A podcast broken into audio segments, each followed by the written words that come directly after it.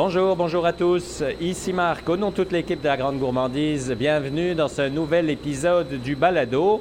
Nous sommes aujourd'hui à Montréal-Nord. On est chez Tempéine où on a le plaisir d'être accueilli par euh, Sanel Merjus. Bonjour Sanel. Bonjour Marc, comment ça va? Ça va très bien. On est content d'être chez vous. Racontez-moi en premier, c'est quoi du tempeh? Parce que je suis pas sûr que tous ceux qui nous écoutent savent de quoi on parle. Le tempeh, c'est une protéine végétale, c'est millénaire, ça vient d'Indonésie. Et c'est juste du soya, du soya fermenté. Alors, on ajoute un, starter, on dit tempeh starter, mais certaines personnes disent un champignon. Et la magie s'opère tout seul avec le temps, avec une température bien dosée ça devient un bloc blanc comme un gâteau. Et c'est rempli de protéines, c'est rempli de fibres, c'est rempli de bonnes valeurs nutritives. Mais au-delà de tout ça, c'est que la fermentation rend tellement digeste le soya. Ça devient un super aliment qui est bon pour notre santé et le microbiote est, est ravi parce que c'est tellement bon.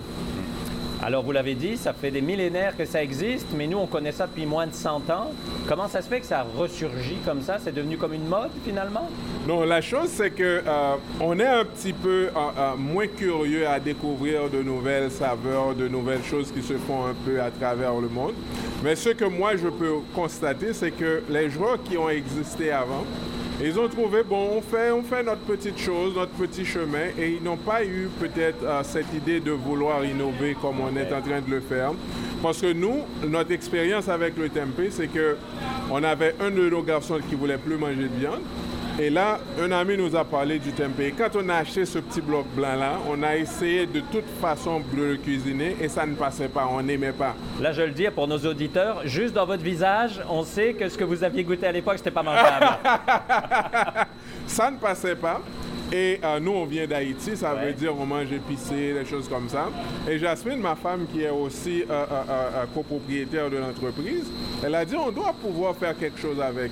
On a essayé d'autres petits trucs, d'autres petits trucs, et après 3-4 essais, ça passait. Alors on s'est dit, bon, pourquoi ne pas partager cette source de protéines là qu'on a découvert avec ce Québec qui nous a accueillis quelques années de cela? Et d'où est venue l'idée de Tempéine? On s'est dit on va simplifier la vie des gens parce que c'est une bonne source de protéines, mais quand c'est mal apprêté, quand on ne le comprend pas, quand on ne sait pas quoi faire avec, ça peut être mis aux oubliettes. Et c'est ce qui était arrivé les années avant, parce que les gens, ne sachant pas quoi faire avec, ils l'ont juste mis de côté. Et là, nous, on essaie de dire, ça peut être gastronomique du tempeh, ça peut être très bon. Et c'est pour ça qu'on offre euh, des cubes déjà marinés, pré-cuits, qu'on peut faire des brochettes. C'est la saison des brochettes en passant, on peut en faire des brochettes avec. On a innové en offrant le premier burger de tempeh au pays. Et là, on vient tout juste de lancer le premier tempeh haché en Amérique du Nord. Et l'avantage de tous nos produits, c'est que, en plus d'être biologique, en plus d'être certifié Aliments du Québec, c'est que c'est simple, c'est facile et tempéine, c'est source de goût et plaisir. vous faites bien d'en parler parce que le soya, c'est euh, plein d'OGM à 99 Donc là, vous êtes dans le bio, donc on sait ce qu'on mange en plus. Exactement, on sait ce qu'on mange. C'est non seulement c'est biologique, mais on l'achète de notre voisin là-bas. Là. C'est à 30 minutes de chez nous. Ça veut dire on, on, a une garantie de ce qu'on offre. Et ça coûte beaucoup plus cher d'être québécois et biologique en même temps, mais on sait que c'est la voie à prendre en quelque sorte. Oui, on sait ce qu'on met dans notre corps. Exactement. Oui, c'est ça. Alors l'histoire, c'était une histoire familiale à la base. Ici, on est où? On est à Montréal-Nord. Racontez-nous pour ceux qui nous écoutent, où est-ce qu'on est? Ici, on est à Montréal-Nord, au confluent de Industriel et la Cordère. Euh, bizarrement, quand je suis débarqué, quand Jasmine et moi et notre petit garçon Jason, à l'époque, on avait juste un, on a débarqué un soir du 23 janvier 2008 sur la rue La Cordère. Il faisait pas très chaud, hein? c'était, c'était, c'était magique ce qu'on a vu parce qu'on rentrait directement dans la neige. Mais la chose, c'est que en cherchant des locaux un peu partout et euh, ça, nous a souri, c'est à Montréal-Nord qu'on a trouvé ça. Et on s'est dit pourquoi pas ne pas faire quelque chose d'extraordinaire à Montréal-Nord qui a une réputation assez rocambolesque en quelque sorte. Puis l'histoire s'est agrandie. On parle de combien de temps, là, plus ou moins? On parle de... Nous, on s'est installé ici en juillet, vers juillet. On a commencé la production en, octobre 2019. OK, c'est rapide. Exactement. Et on devait lancer Tempeyin, faire connaître Tempeyin à tout le monde au cours du congrès Expo Manger Santé en 2020, en mars 2020. Le fameux mars 2020. Ah, le fameux mars 2020. On peut tous oublier. Une semaine avant, on s'était dit, tout le monde nous rassurait que ça allait se faire parce que le coronavirus est externe, vu que c'est des Québécois qui vont, on est interne, ça devrait se faire. Mais trois jours avant, le coup près est tombé. Et tout le stock qu'on avait pour faire déguster, tout le stock qu'on avait pour vendre, c'est parti en fumée. Et là, c'était qu'est-ce qu'on fait? Est-ce qu'on continue? Est-ce qu'on s'arrête? Parce qu'on savait qu'il y avait un frein dans le tempeh au niveau du goût.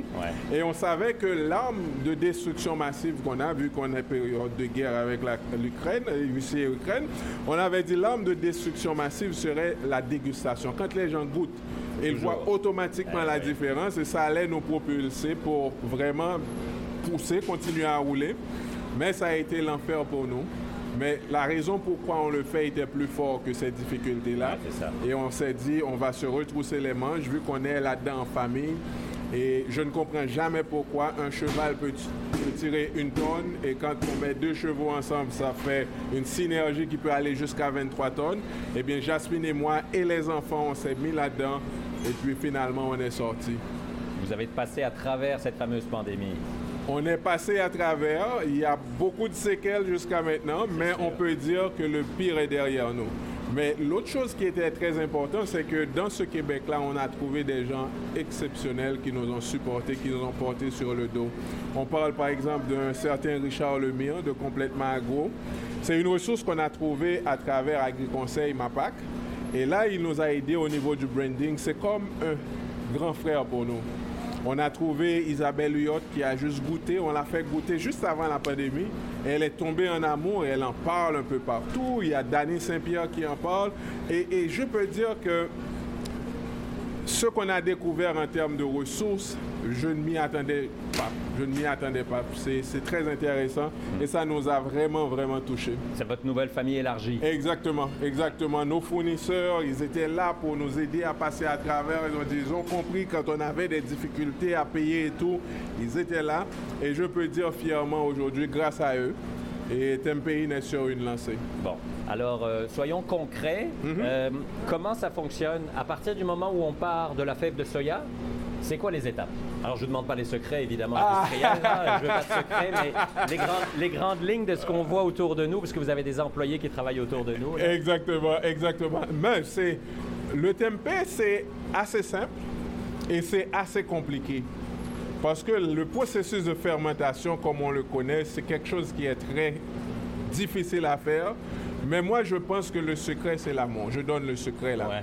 Mais à part ça, on fait bouillir le soya euh, euh, euh, dans du vinaigre. ensuite, on ajoute le, le fameux starter, mhm. ou ce qu'on appellerait champignons. Et puis, on les met dans des sacs, et puis on les laisse là, se reposer. Ils travaillent tout seul pendant un certain nombre d'heures. Et après, on a le beau tempeh blanc que tout le monde connaît. Mais nous, à, à ce qu'on fait, c'est qu'on va une coche, une coche plus loin.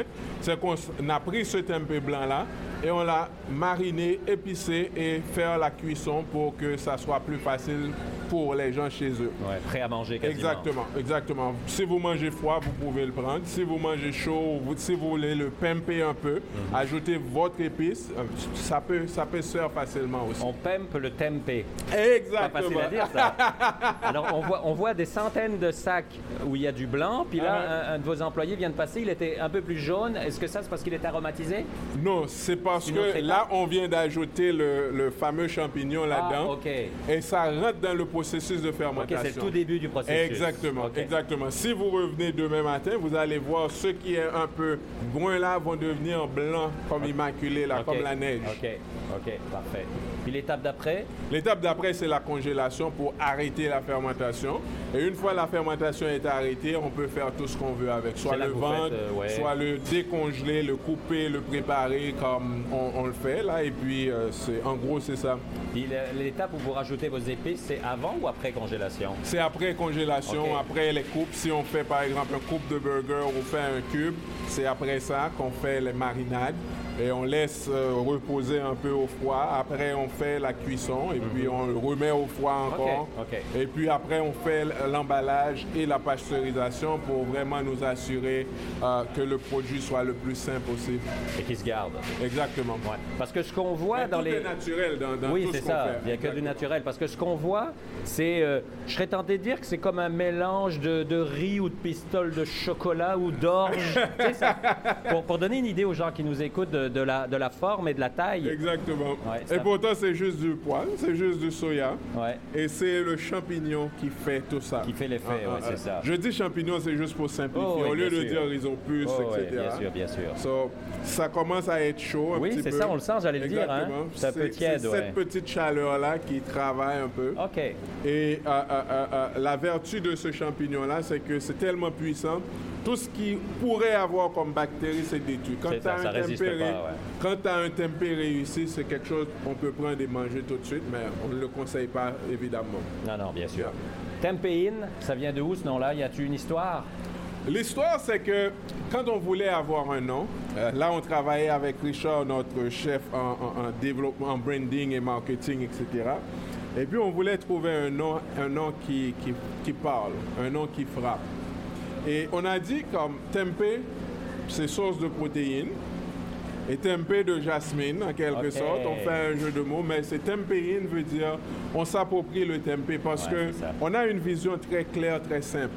Le fait qu'on facilite la vie aux gens, on simplifie la consommation du tempeh, on le rend plus euh, euh, glamour, plus sexy. On veut s'approprier le tempeh. Quand les gens vont, dans cinq ans, ils vont parler du tempeh, ils vont juste dire tempeh-in. OK, ça va devenir un nom commun. Exactement. On est, on est correct avec ça. Et c'est notre marque de commerce. Et aussi, on a pour le burger, on a Temp Burger. Tout simplement. Tout simplement, vous mangez du Temp Burger, c'est Tempeh-in encore, et, mais sous forme de burger. Alors, pour ceux qui nous écoutent et qui n'ont jamais goûté de tempeh ou qui ont eu une mauvaise histoire, comme vous le racontiez euh, avec votre fils à l'époque, ça goûte quoi? Est-ce que c'est le même principe que le tofu ou le principe c'est que le goût n'est pas énorme mais que ça s'adapte avec à quoi vous le, mettez, vous le mélangez? Non, le tempeh, c'est le cousin du tofu, comme on aime dire, Ouais. mais ça a une personnalité. Ça a une texture. Quand on regarde un tempeh, ça, ça c'est, c'est- c'est- c'est très différent du tofu qui est un peu molle, qui peut Ouais. être très molle, qui peut être très, Très chose. aussi, ouais. Exactement. Le tempeh, ça a une personnalité à cause des fèves de soya qu'on regarde.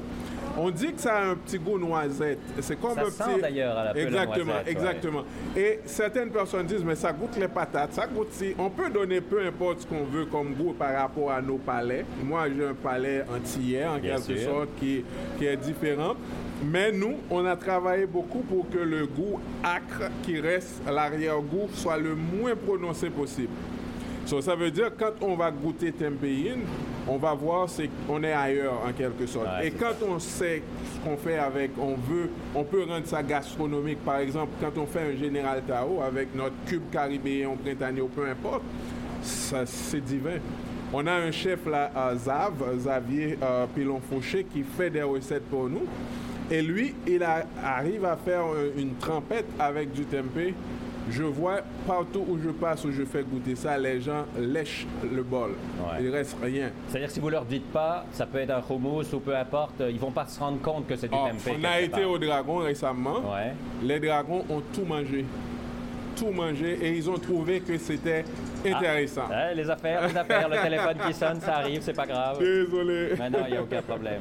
Est-ce qu'on peut un peu visiter, voir Oui, comment oui, ça oui. fonctionne? Alors, je vous suis.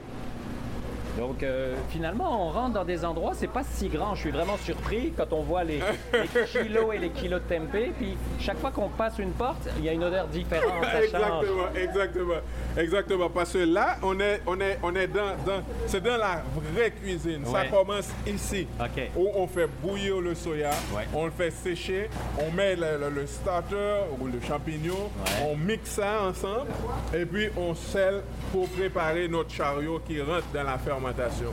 Parce qu'il y a comme tellement plusieurs étapes. Mhm. C'est ça. C'est- les étapes sont petites, mais c'est important comme ça se prépare. Tout commence ici, comme on, on a vu. Ouais. Et une fois c'est fini ici, on rentre dans la fermentation où l'on était. Et après la fermentation, on rentre directement dans le congélateur que tu ne souhaites pas rentrer, bien Non, entendu. merci. Là, euh, ça sent, j'ai l'impression d'être dans une boulangerie. Ça sent le- la levure, le pain. Ou la pâte à pizza, c'est une petite odeur. C'est peut-être mon nez qui, déraille un peu là. Mais moi, moi, je pense que chacun peut trouver une ah, odeur hein. particulière. Je suis content que tu trouves euh, toutes ces bonnes odeurs là. mais je peux dire c'est, ouais, ouais, ouais. Je peux dire c'est juste du soya bouilli avec du vinaigre. mais, mais vraiment, ça, ça, ça rappelle plein de choses. Ça rappelle plein de choses. Donc ça, cette machine-là, elle sert à étuver, c'est ça? Ça, c'est comme après l'avoir bouilli, il y a encore de l'eau là-dedans et c'est chaud. il faut le rafraîchir, le refroidir le plus rapidement possible parce que le, le champignon, là, ça doit rentrer à une certaine température. Oh, si le poids est trop chaud, ça va juste tuer le champignon et on perd le tempeh. Ça, ça nous permet de le sécher rapidement. Un peu même qu'une levure, finalement. Exactement. Si c'est trop chaud, elle meurt. Exactement. Mais en Indonésie, ce qu'ils font, c'est qu'eux, ils étalent ça sur des tables et ils mettent des ventilateurs pour refroidir. Mais en Amérique du Nord, c'est pas possible à cause des normes de salubrité et tout.